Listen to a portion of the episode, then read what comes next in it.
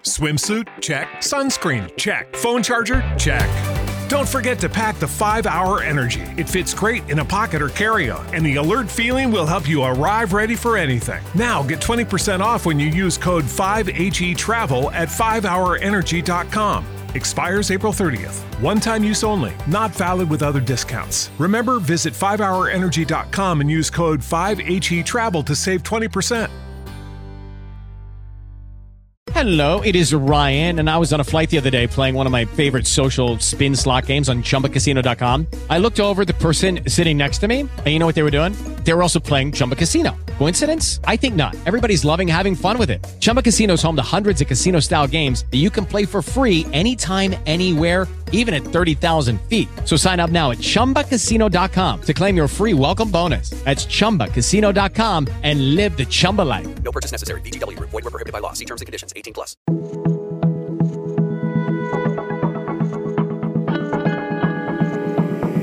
Este es un podcast. Acorde.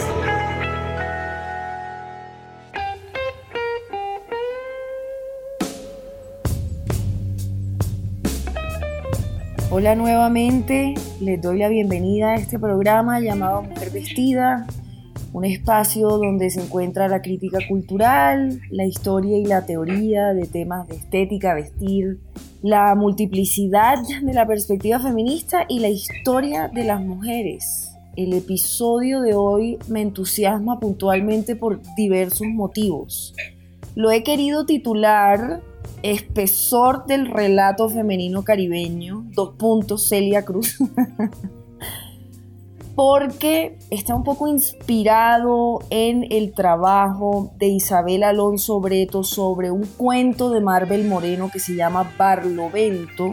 Pero como este episodio tiene un poco entre sus propósitos bordear o tocar cómo es la subjetividad femenina que otorga o concede el Caribe, tengo una invitada grandiosa y deslumbrante.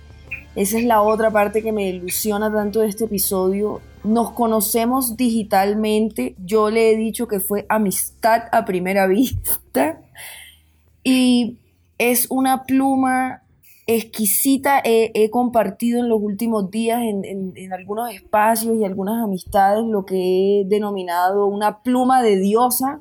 Y es Zoraida Peguero, que nos acompaña desde España, pero Zoraida es dominicana, es escritora, es periodista, ha escrito en Malpensante, de hecho estuvo en la Malpensante Moda escribiendo un cuento maravilloso que está inspirado en la manera en que Maya Angelou recupera el habla después de ser violada y por conectar con un vestido. Y Zoraida, muchas gracias por acompañarme, es todo un honor y una maravilla tenerte.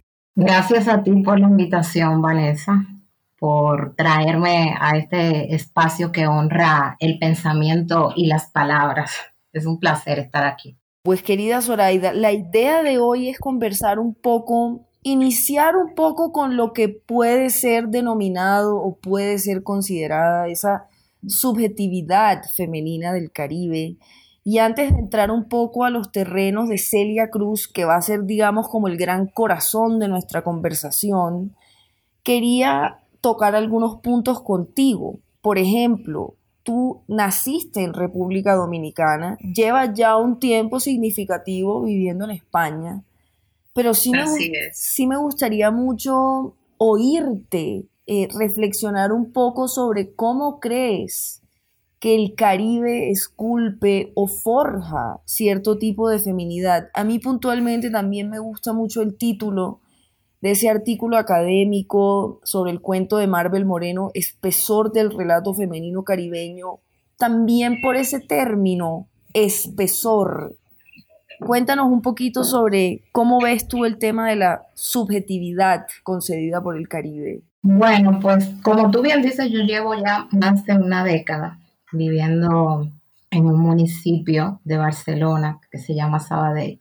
Pero yo nací, crecí, pasé la mayor parte de, mi vida en República Dominicana, en un pueblo portuario del el sur, municipio de la provincia de San Cristóbal, que queda a pocos kilómetros de Santo Domingo, la capital, que fue donde yo nací, pero 72 horas más tarde yo ya estaba allí en Jaina y fue donde transcurrió la mayor parte de, mi vida. Entonces, eh, yo creo que es inevitable con toda, y, esa palabra que tú dices que te gusta, a mí también me gusta, yo creo que es apropiada hablando de este tema.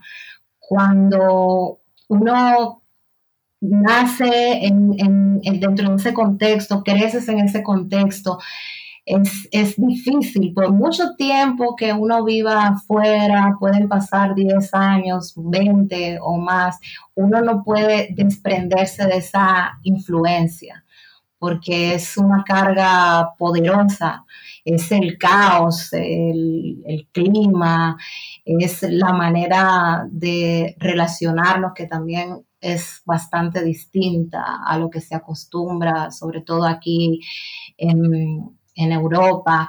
Es como una, intensidad que se pone de manifiesto en los olores, en los sabores, en, la música, y, uno carga con todo eso.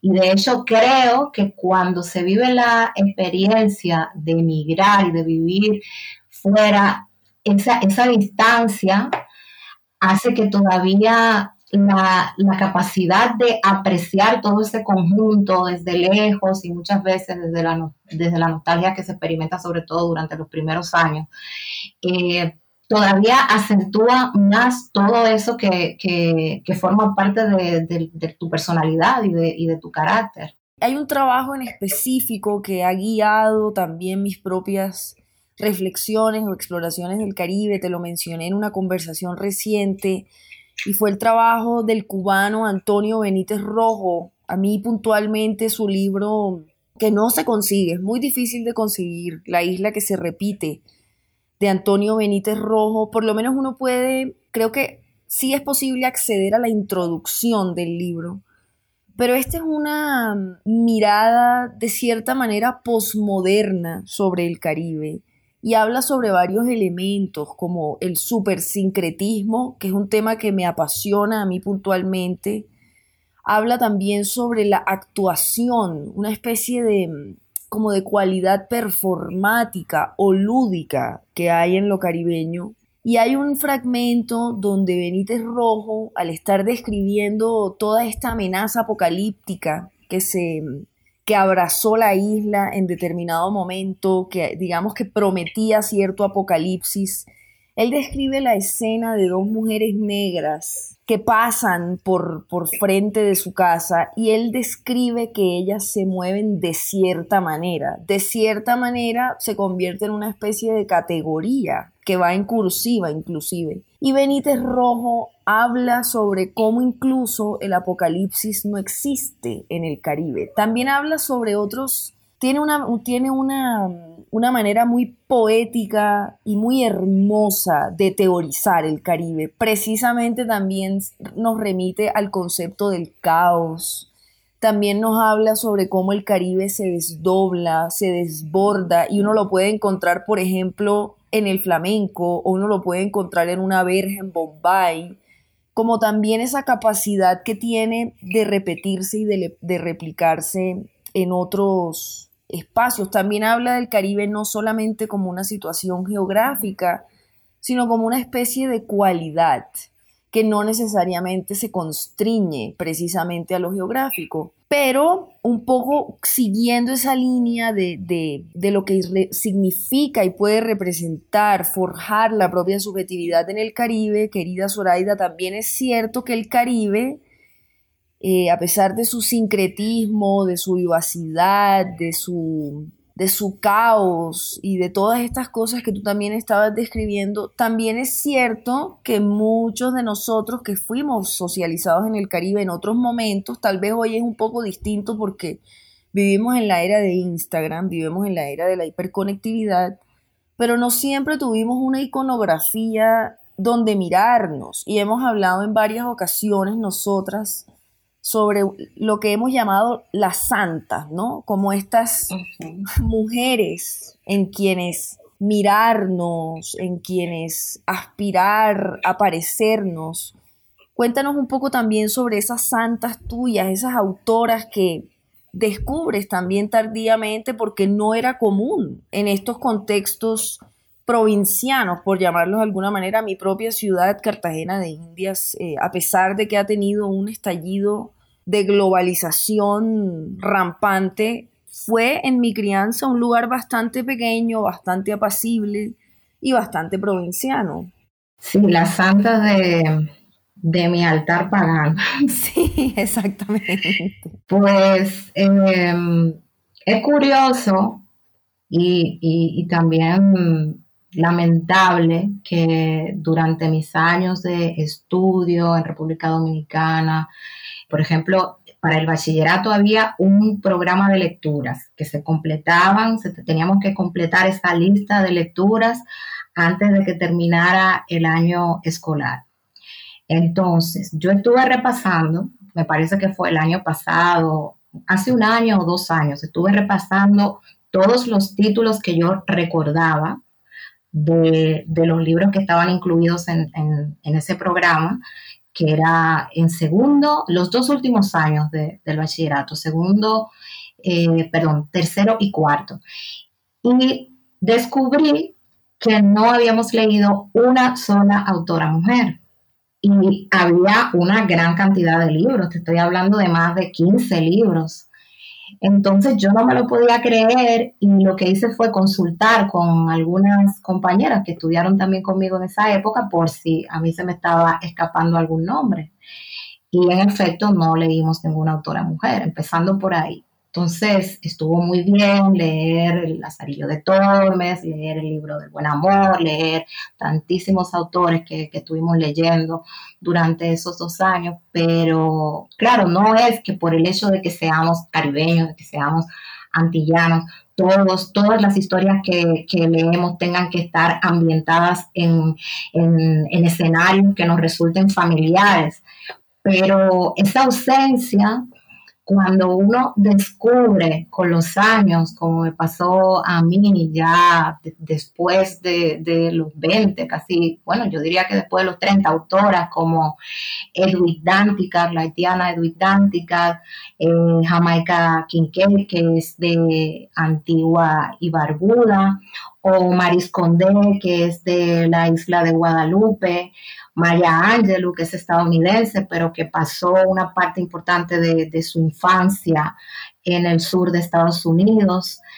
Y lees a estas autoras que te están hablando de espacios, de, de, inquietudes, de sabores, de olores que te resultan familiares y de una serie de, de preguntas que en su momento uno también se hacía, pero no había. Y, me decía Marisconde que tuve la oportunidad de, entrevistarla eh, cuando vino a presentar la primera parte de su, de su autobiografía, que es la que abarca su infancia hasta los 16 años. Y yo, ella me, me habló sobre eso. Me decía que fue una vez un investigador a Guadalupe y que le pidió a un grupo de niños que describieran a sus madres, que escribieran sobre sus madres. Y los niños estaban escribiendo mujeres rubias, con los ojos azules, y eran niños negros. Entonces el investigador se quedó como, no, ¿cómo puede ser? Y ella me decía sobre la, me hablaba de la importancia de que los niños se sientan representados en las historias que leen. Esos niños entendían que como a ellos los estaban mandando a escribir, debían escribir imitando lo que ellos estaban acostumbrados a leer, que eran historias eh, escritas por autores franceses o británicos, donde todo el mundo era rubio, con los ojos azules o con los ojos verdes. Entonces, cuando le, lo llevaban a ellos a que escribieran una historia que, o que describieran a su madre, pues ellos imitaban eso. Entonces, ella decía que hablar y escribir de lo que nos rodea es una manera de ser revolucionarios y que los niños necesitan eso. Y claro, eso yo no lo tuve. Y ahora quizá noto la falta que, me hizo y, me pregunto de qué manera eso hubiera influido en, mi escritura y, y, en ciertas reflexiones y consideraciones respecto al entorno en el que yo estaba, en el que yo estaba creciendo. Pero bueno, más, vale tarde que nunca, ¿no? Claro, el, ese tema de la, de la importancia de la representación es algo que yo he tocado a través de diferentes aspectos de mi trabajo y con frecuencia eh, vuelvo mucho un texto de Bell Hooks, feminista estadounidense negra, que me atravesó, me convulsionó el alma y el intelecto cuando lo leí por primera vez hace ya unos ocho años, que habla sobre cómo ella, es decir, muchas, de muchas teóricas del cine de los setentas empezaron a analizar y a generar unas perspectivas críticas sobre el cine como un vehículo de imaginarios y sobre mm, cómo de cierta manera ese sistema visual, al estar fundamentado en una mirada masculina, eso tenía una consecuencia en la manera en que las mujeres eran vistas y se veían a sí mismas. Pero en, el, en un texto de Bell Hooks, puntualmente, ella habla sobre cómo siendo una niña negra en Estados Unidos, en determinado momento, era aún más complejo porque no había en la pantalla para ella representaciones que pudiese asimilar para ella misma. Y seguimos con el tema de la representación hasta hoy, es decir, la importancia de tener no solamente mm, por supuesto, representaciones racializadas, pero también incluso representaciones que normalicen la complejidad de lo femenino, la multidimensionalidad de lo femenino. Y creo que eso es una, un elemento importante porque cuando uno tal vez en, en, otro momento descubre a estas santas del altar pagano o las, las digamos, las, por lo menos las detecta y las aborda y se deja influenciar por ellas, uno se da cuenta también de que había inquietudes adentro de una misma para las cuales tal vez no teníamos las palabras o las herramientas para verbalizar, ¿no? También me parecería interesante, querida Zoraida, incorporar un poco el tema de lo femenino en, este tema de, la experiencia del Caribe por distintos aspectos. El tema del pelo, por ejemplo, que en la conversación que tuvimos con, Rocío Arias en, la malpensante moda surgió y es un tema que ha venido em, estableciéndose cada vez más como un sitio político, incluso en Cartagena, en mi ciudad, esto es algo que yo no vi cuando estaba creciendo, yo no vi eso siendo niña y adolescente y son estas mujeres luciendo unos afros esplendorosos, eh, significativamente voluminosos de una manera que también afianza un tipo de, de representación que fue blanqueada y domesticada durante mucho tiempo. Pero a mí también me llama la atención un poco tu experiencia como mujer en el Caribe. ¿Cuáles eran esas expectativas que, ah, recaían sobre ti? Un tema también que me parece muy interesante, que a mí me ha tocado mucho a lo largo de mi vida, es esa pregunta de cómo debe lucir supuestamente una mujer que escribe, ¿no? ¿Cómo debe verse una mujer que piensa? Entonces, me encantaría oír un poco esa parte también de tu experiencia con la estética y con, esa parte más performática de lo femenino en el Caribe. Pues respecto a las expectativas, hay una, una lista de, yo diría que de imposiciones, porque es que se plantean como tal, no es que tú tengas, no es que te den la opción de elegir si quieres o no quieres hacer esto, no, es como que es lo que te toca. Entonces te comienzan a preparar desde muy niña para que comiences a, a, recorrer ese camino. O sea, si yo pensara en algunas escenas de mi infancia, como viéndola como si fuera eh, una, obra de teatro, digamos, en tres o, cuatro actos. Yo recuerdo, por ejemplo, estando en la consulta del pediatra que me atendía a mí, a mis hermanas, porque yo todos los años tenía un problema de que se me, eh, se me hinchaban las amígdalas. Entonces me llevaban donde un pediatra que recuerdo que era de apellido Sheffer, el doctor Sheffer, pero sus pequeños pacientes le decíamos Chefecito. Y recuerdo que en una ocasión me llevaron y el tratamiento era siempre unas inyecciones muy dolorosas y al cabo de tres o cuatro días ya yo estaba bien, pero en esa, en esa ocasión me llevaron en una misma semana dos veces porque estaba, tenía la voz muy ronca. Y entonces cuando mi mamá me llevó, él me, examinó, dice, el tratamiento está respondiendo bien, entonces le dice mi mamá, eso seguro porque ella no se calla en la escuela. Porque ella en la escuela habla mucho, yo le he dicho que hasta que no esté bien del todo, que deje de estar hablando tanto, y se queda mirándome, el doctor Chef es muy serio, yo te, te estoy diciendo de que tenía 8, 7 años, y se queda mirándome muy serio y me dice, si sigues hablando tanto en la escuela, te vas a quedar ronca para siempre y el novio no te va a querer pánico en el consultorio del doctor Sheffer, se va a quedar la niña sin novio.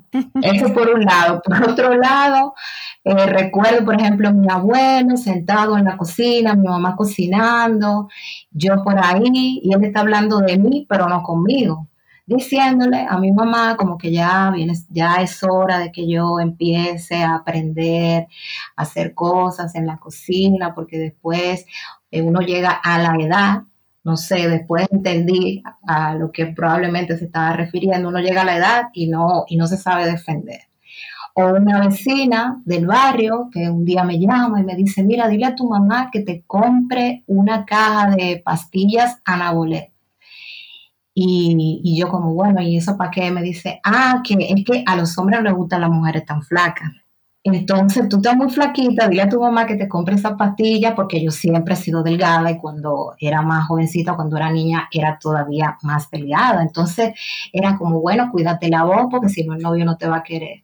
O que estaba muy delgada y que tienes que aprender a, con los asuntos domésticos, esa era otra presión. También recuerdo que cuando tenía, me parece que eran 14 años, Em, una compañera del colegio me dijo, eh, ya estamos en el siglo XXI, ¿cuándo tú te piensas eh, alisar el pelo?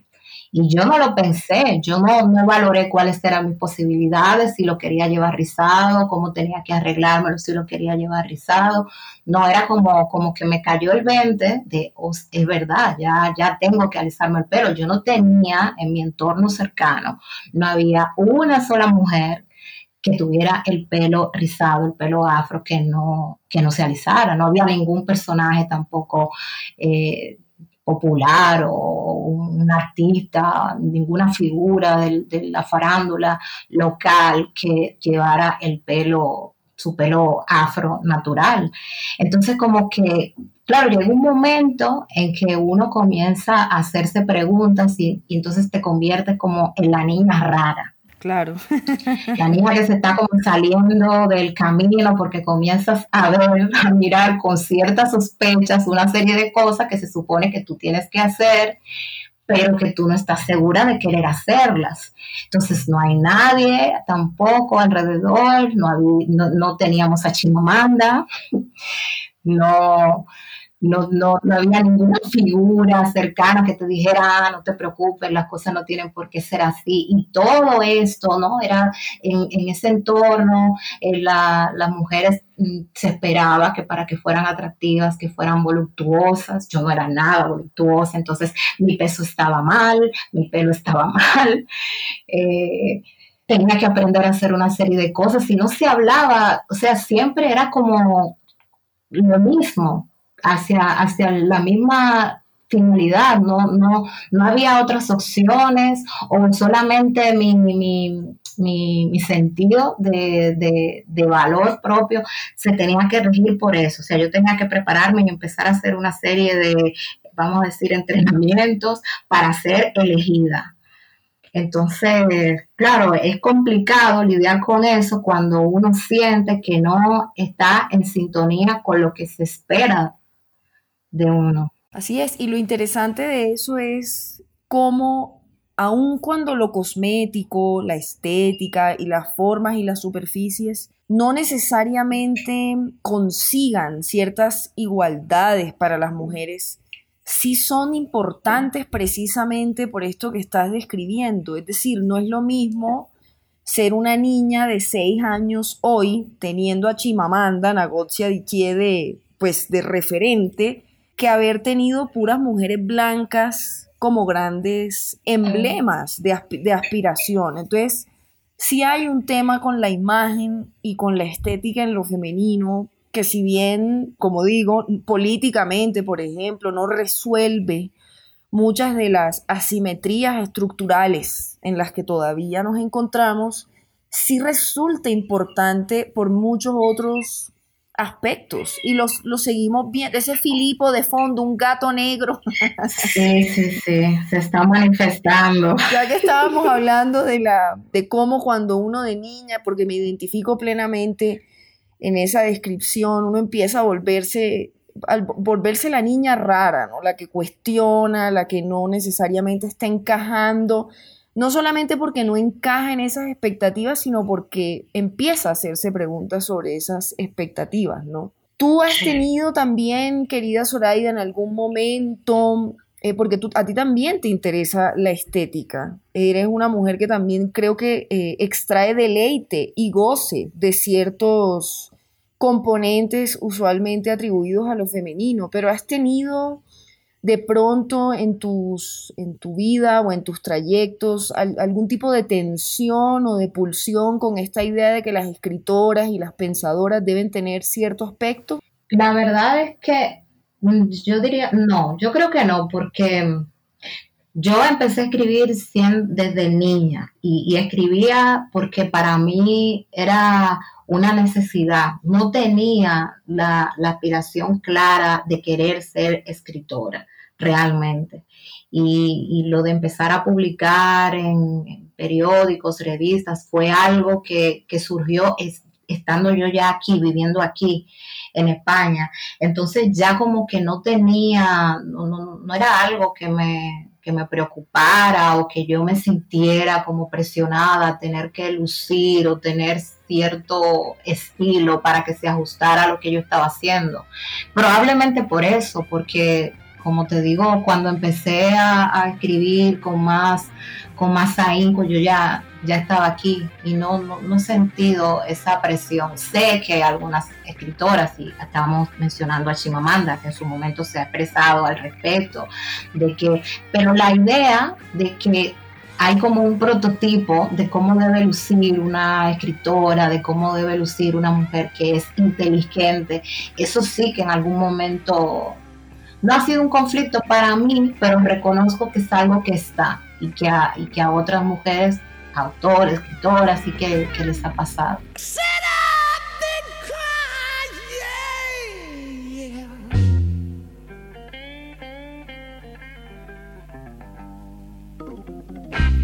Yo quiero también utilizar un poco ese, este tema de lo estético para ir entrando en lo que me entusiasma mucho conversar contigo aquí hoy. Pero antes de entrar a hablar de Celia Cruz, que además ya algunos de los temas que hemos tocado se van a, encontrar en la figura de esa mujer tremenda. ¿Qué significa para ti la salsa? Querida Soraya.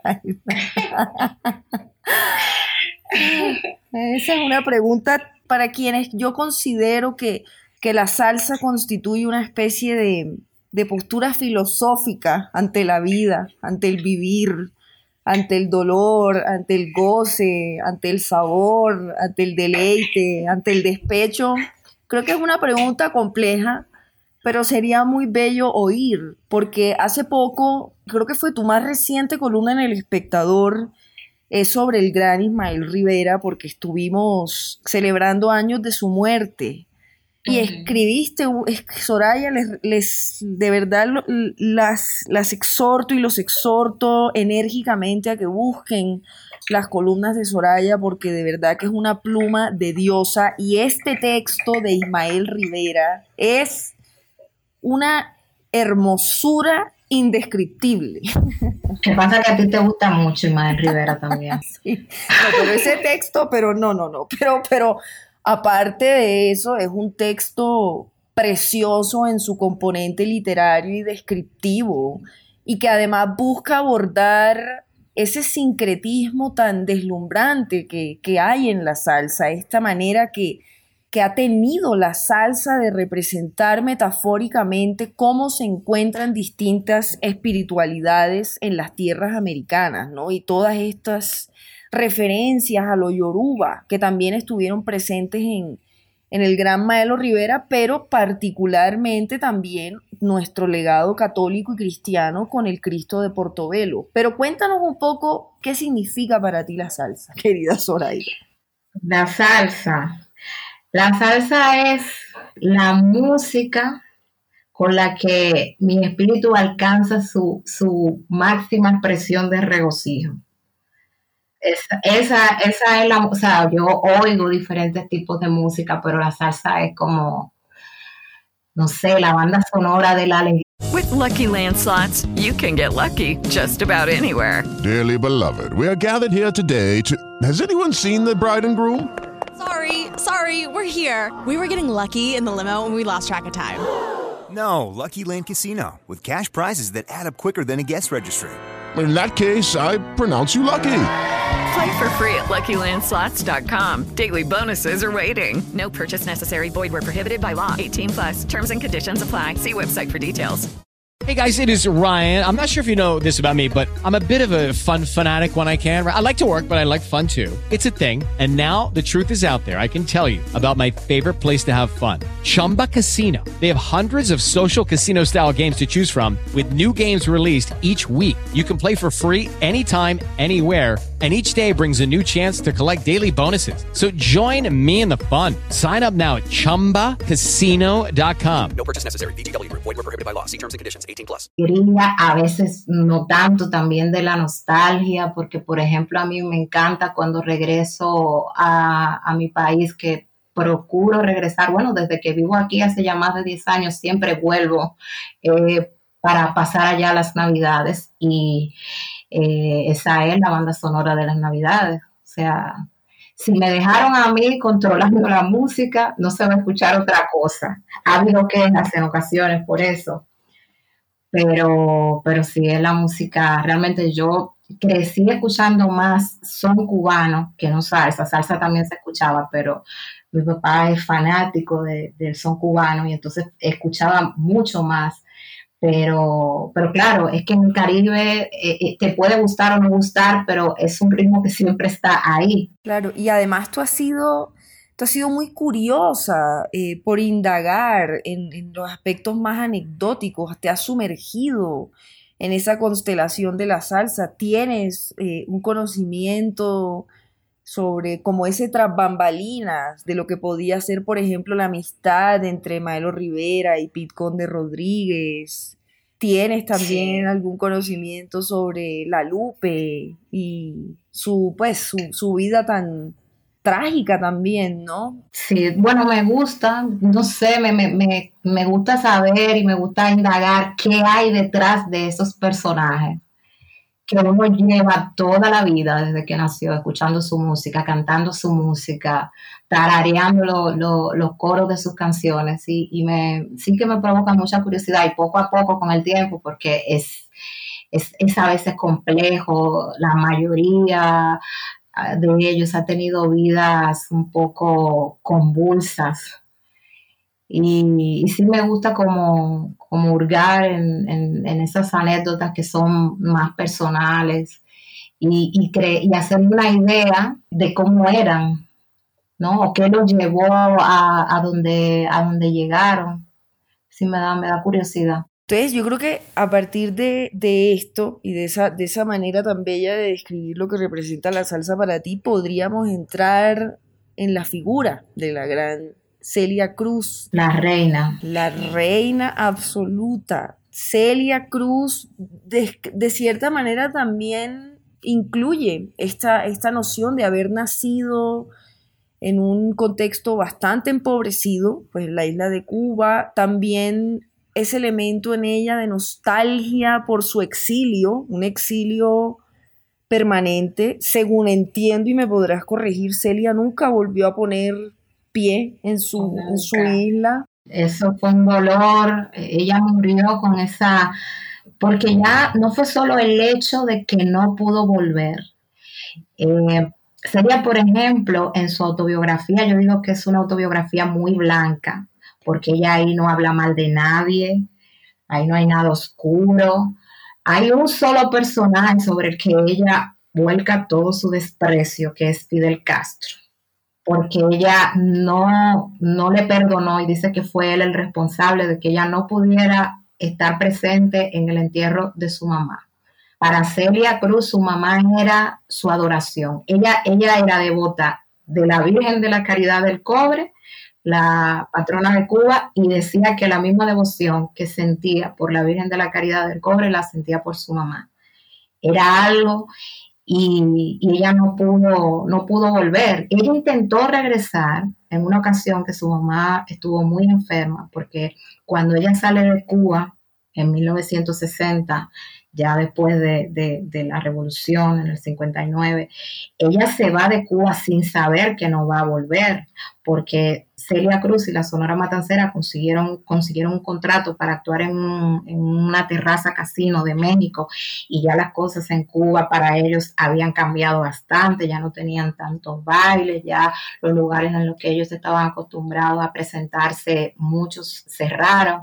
Y entonces decidieron aprovechar esa oportunidad y quien hizo todo el papeleo para que ellos pudieran salir, porque estaban saliendo muchos artistas, eh, fue el director de la Sonora Matancera, Rogelio Martínez.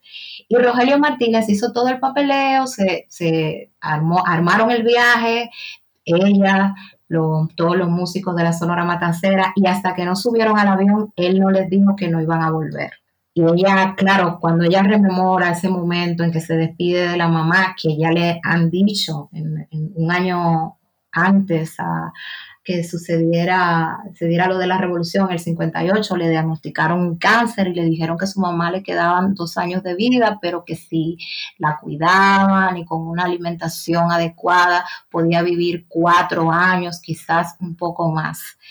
Y entonces eso también fue una motivación para que ella quisiera salir de Cuba, porque si ella no estaba ya ganando el dinero que ganaba antes, cuando tenían todo lo, lo tocaban en todos los bailes que, tenían, eh, no, no estaba ganando el dinero suficiente y ella quería que su mamá, ella decía, ella decía, yo quiero que mi mamá coma langosta, que coma todo lo que ella quiera cuidarla al máximo y más aún después de recibir esa indicación del médico. Entonces, ella dice, si, si él me hubiera dicho que si Rogelio Martínez le hubiera dicho antes de subir al avión que el viaje no tenía regreso, que ya no se va, que ya no hubiera podido resistir separarse de su mamá. Entonces, era una nostalgia constante que ella sentía por su país y ese dolor por, por la madre también, de no, no, no volvió a ver a su madre. Pero hay algo también, y lo pensé un poco oyendo la anécdota de tu abuelo en la cocina, hablando sobre ti, y, y, la anécdota del médico. Y esto lo conversamos brevemente en estos días tú y yo, sobre cómo también en el Caribe, bueno, en muchas latitudes, pero como esta idea de la mujer que canta, y la mujer que tiene una vida nocturna como mujer de vida. mujer de la vida. Mujer de la vida. Y, todas estas asociaciones con el cabaret y lo inmoral.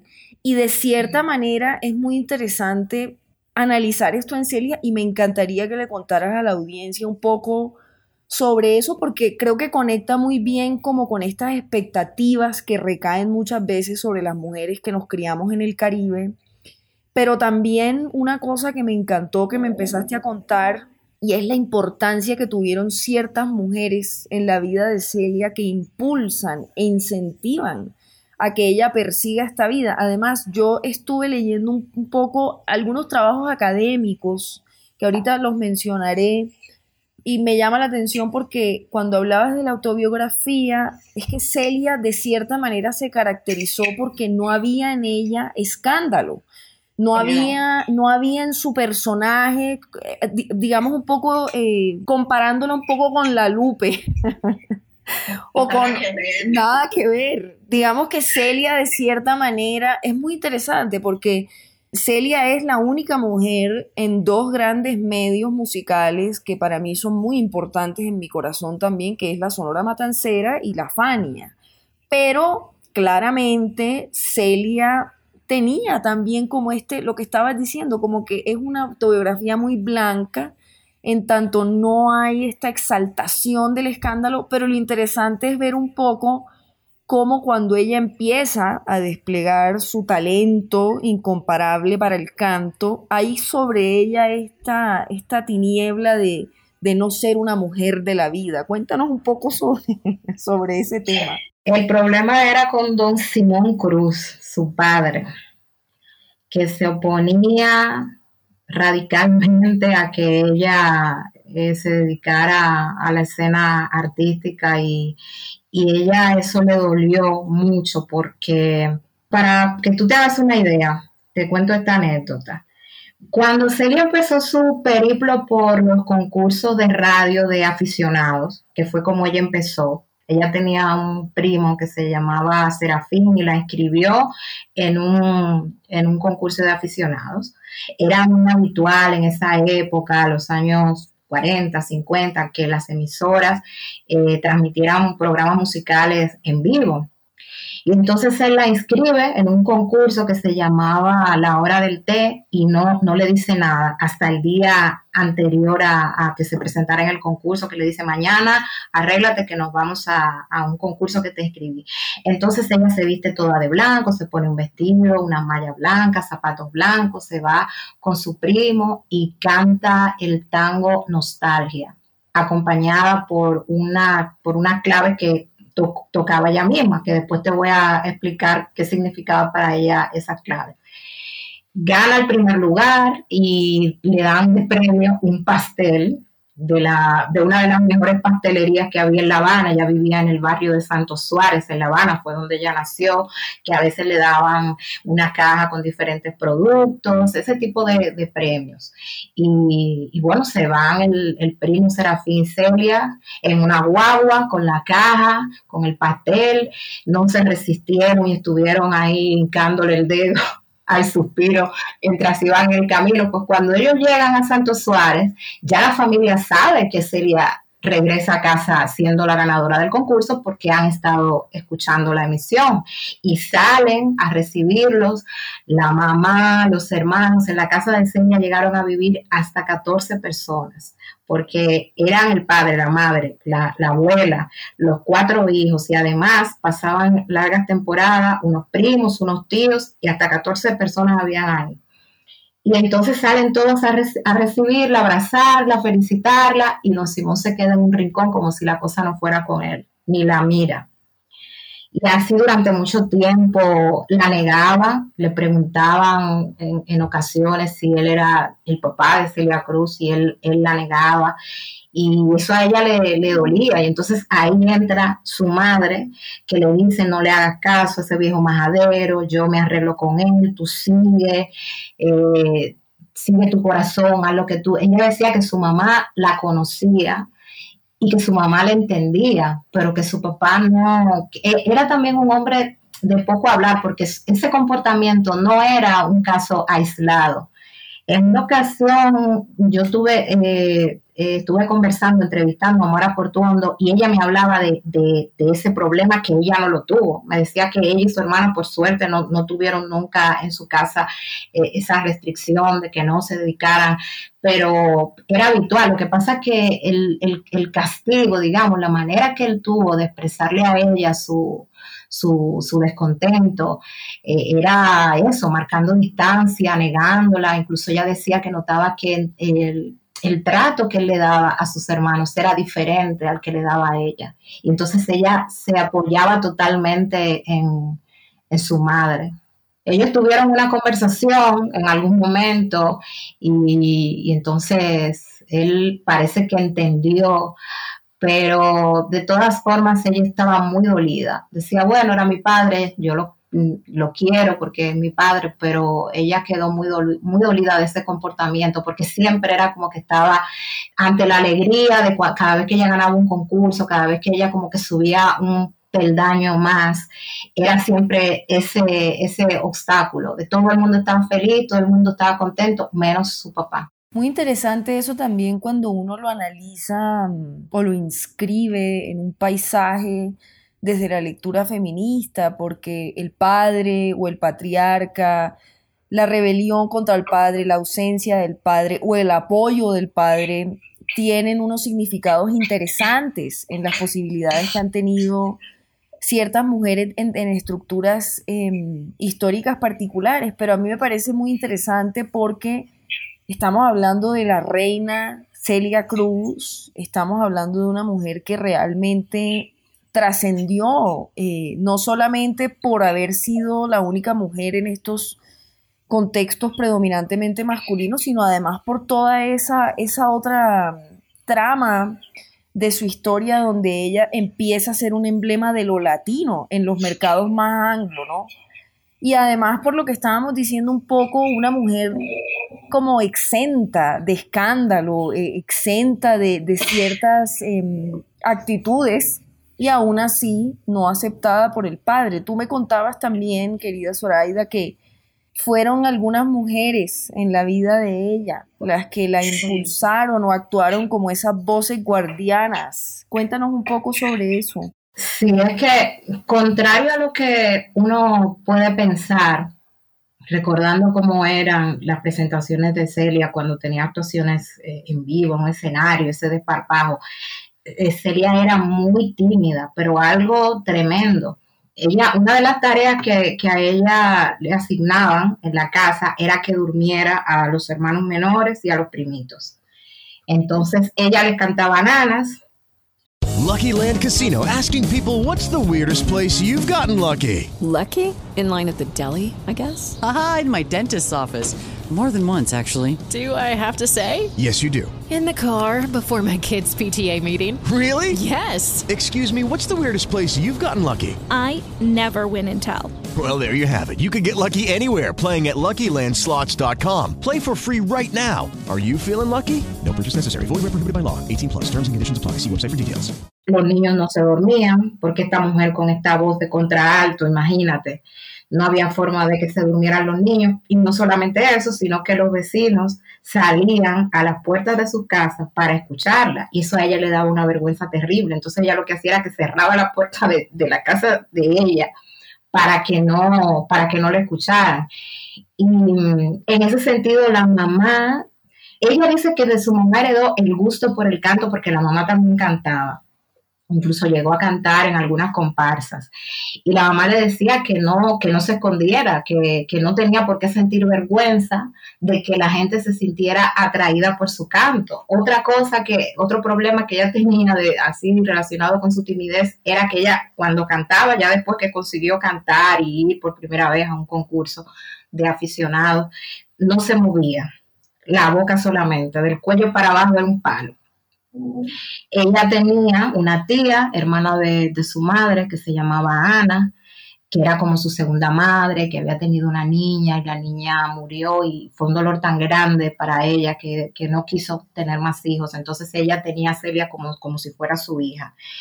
Y en alguna ocasión la tía la acompañó a, una de, a uno de estos concursos en una emisora. Y cuando terminó Celia su actuación, le dijo, Celia, tú no puedes seguir así. Tú tienes que expresar con el cuerpo lo que tú sientes. Esa, esa, esa alegría que tú sientes, tú tienes que soltarte, menéate, le decía, menéate.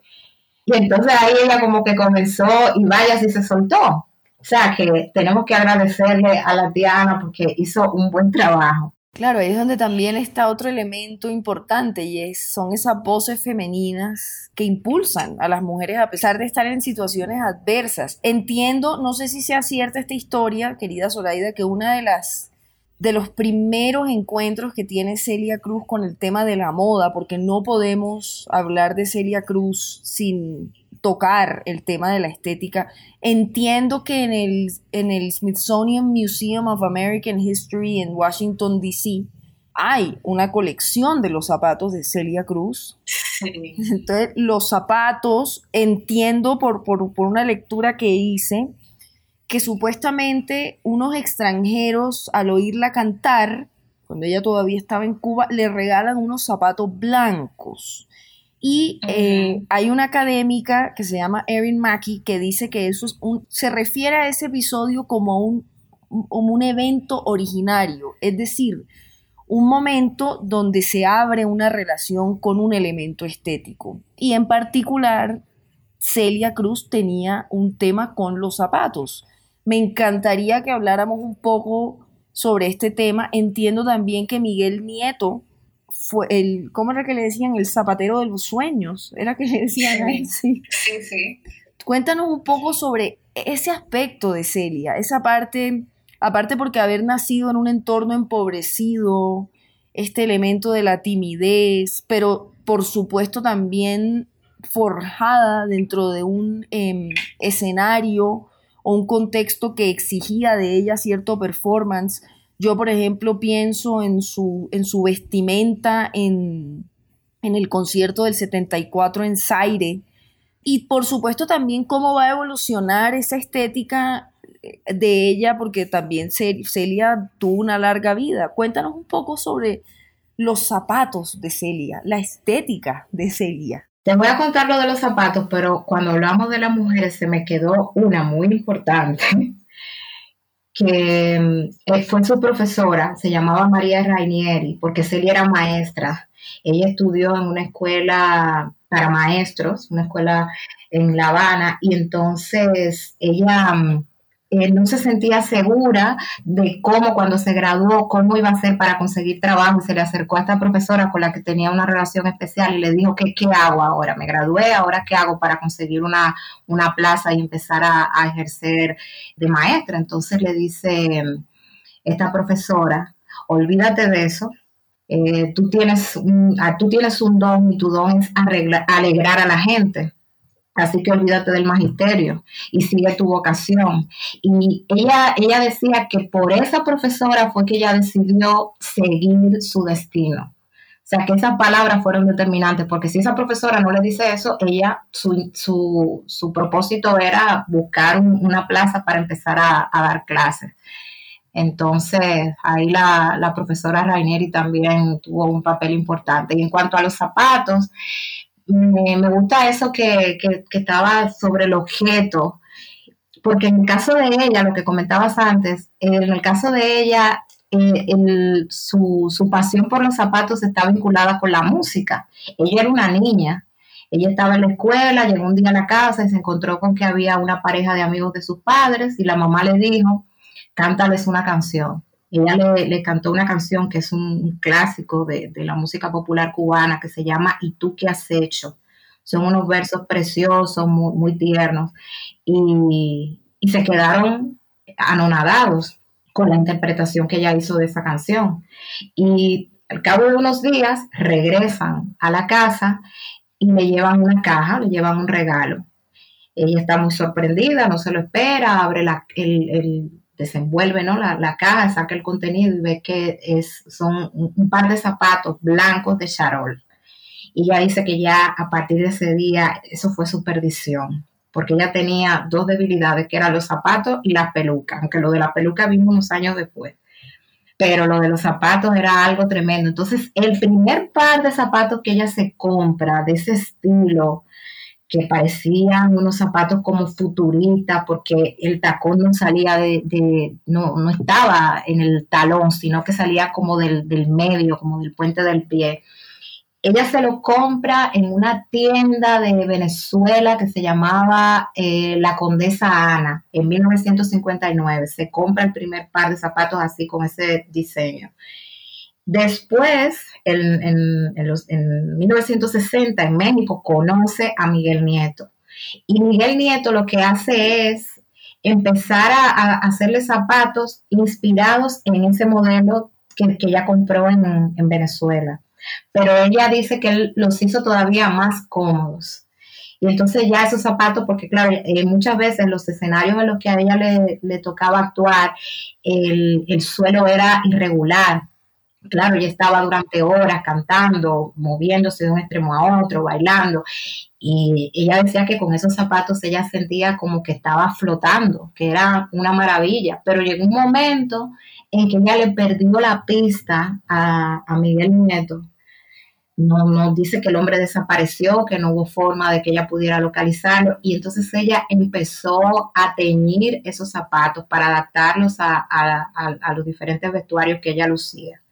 Y cuenta Homer Pardillo, que, era, que fue su manager hasta, bueno, durante muchos años, hasta que murió, que un par de zapatos de eso ya lo llegó a tener hasta 25 veces porque era algo que ella decía que no había nada igual. Ella lamentó mucho perder el, contacto con, con, este hombre y en una ocasión se le perdió una maleta. En un vuelo de Nueva York a México se le extravió una maleta donde llevaba varios zapatos de esto y usó todos sus contactos para localizar la maleta que finalmente no apareció pero eran unos zapatos espectaculares. Sí, este, y este tema de la colección, el, el, texto que estoy mencionando hace parte de un libro que se llama The, New Latino Studies Reader, pero desde la perspectiva del siglo XXI, y Frances Negrón Montaner hace todo un capítulo que se llama Los zapatos de Celia, Celia Shoes. Es, es todo un elemento del performance y de, del personaje que armó Celia. Querida Zoraida, se nos está acabando el tiempo. Como tan rápido. Tan rápido, siempre es así. De todas maneras, aprovecho para contarle a la audiencia también que mm, Zoraida va a volver al programa pues, con la intención de hablar de un tema que a mí me parece profundamente fascinante y que conecta un poco con el episodio con Daniela Cura sobre Esther Forero y es toda esta, es otra forma de subjetividad femenina desde la música, pero alrededor del tema del amor. Hace poco Daniela me compartió una canción que escribió Esther Forero, pero que la interpreta Matilde Díaz, que vivió siempre, pues, de cierta manera, bajo la lucha, bajo la, sombra de su marido, de Lucho Bermúdez. Eh, y cómo allí se, se articula y se pincela esa subjetividad pero no sé si quieras de pronto, querida Zoraida, eh, como redondear alguna idea sobre Celia de manera, por supuesto que esto no es una conclusión porque es un tema que uno no alcanza a cubrir. No, no se alcanza la vida para tanta unicidad. Pero no sé si quieras de pronto, eh, no sé, compartirnos alguna reflexión final sobre, sobre ese grandioso personaje que es Celia Cruz y su conexión con, ese espesor del relato femenino caribeño. Hay algo de, de, todas las virtudes y las particularidades que, que yo he tenido la oportunidad de, conocer, curioseando sobre su vida. Hay algo que me llama mucho la atención y es que ah, se habla mucho de Celia eh, después de la Sonora Matancera. Eh, la carrera de Celia había empezado antes y antes de la Sonora Matancera, ya había viajado a México, había viajado a Venezuela, estuvo en Perú con las Mulatas de Fuego, con la Orquesta Nacaona, que eran agrupaciones, revistas musicales integradas por mujeres, eh, estuvo cantando, haciendo coros en, emisoras de radio. Todo empezó con, con, la travesura del primo que la inscribió en ese, en ese concurso de aficionados y Celia hasta alcanzar el prestigio y la popularidad internacional que alcanzó con la Sonora Matancera no tuvo representante. Ella se buscaba la vida ella con sus propios medios. Y una persona que se le acercó un día y le dijo que la razón por la que ella no había tenido representante era porque ella era feita, porque ella no tenía el look que se esperaba en una mujer que se dedicara a la escena artística en la época.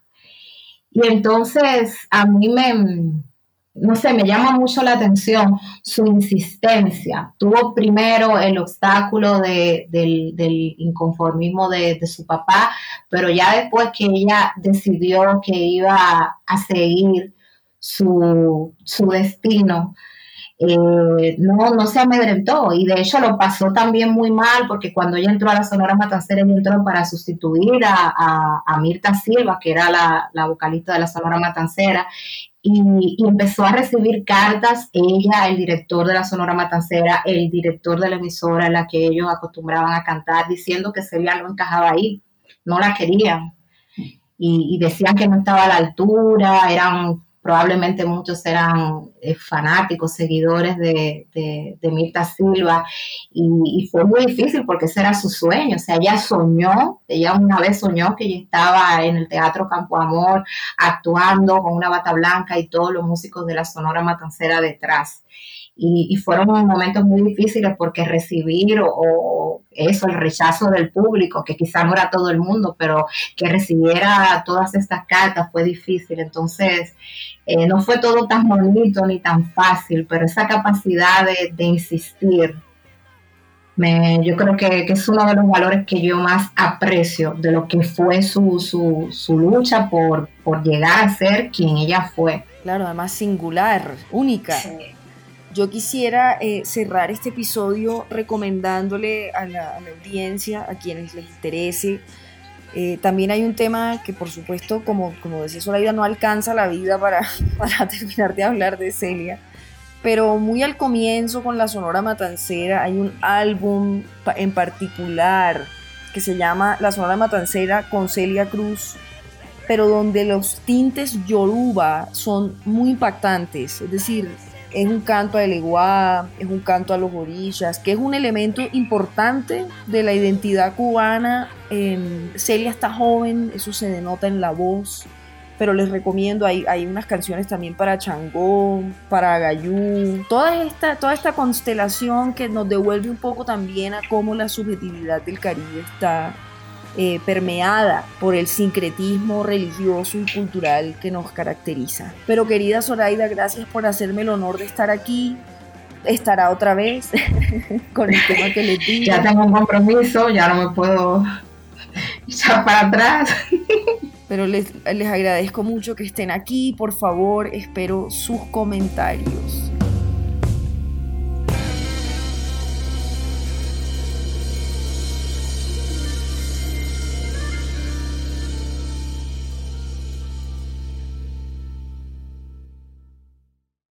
Dale más potencia a tu primavera con The Home Depot.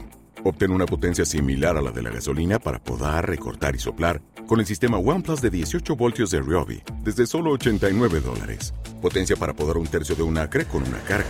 Potencia para recortar el césped que dura hasta dos horas. Y fuerza de soplado de 110 millas por hora. Todo con una batería intercambiable. Llévate el sistema inalámbrico OnePlus de 18 voltios de Ryobi. Solo en The Home Depot. Haces más. Logras más.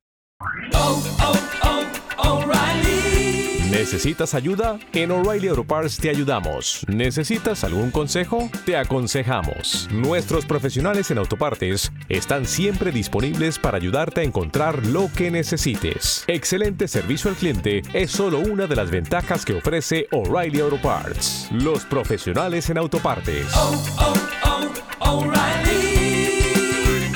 Auto Parts.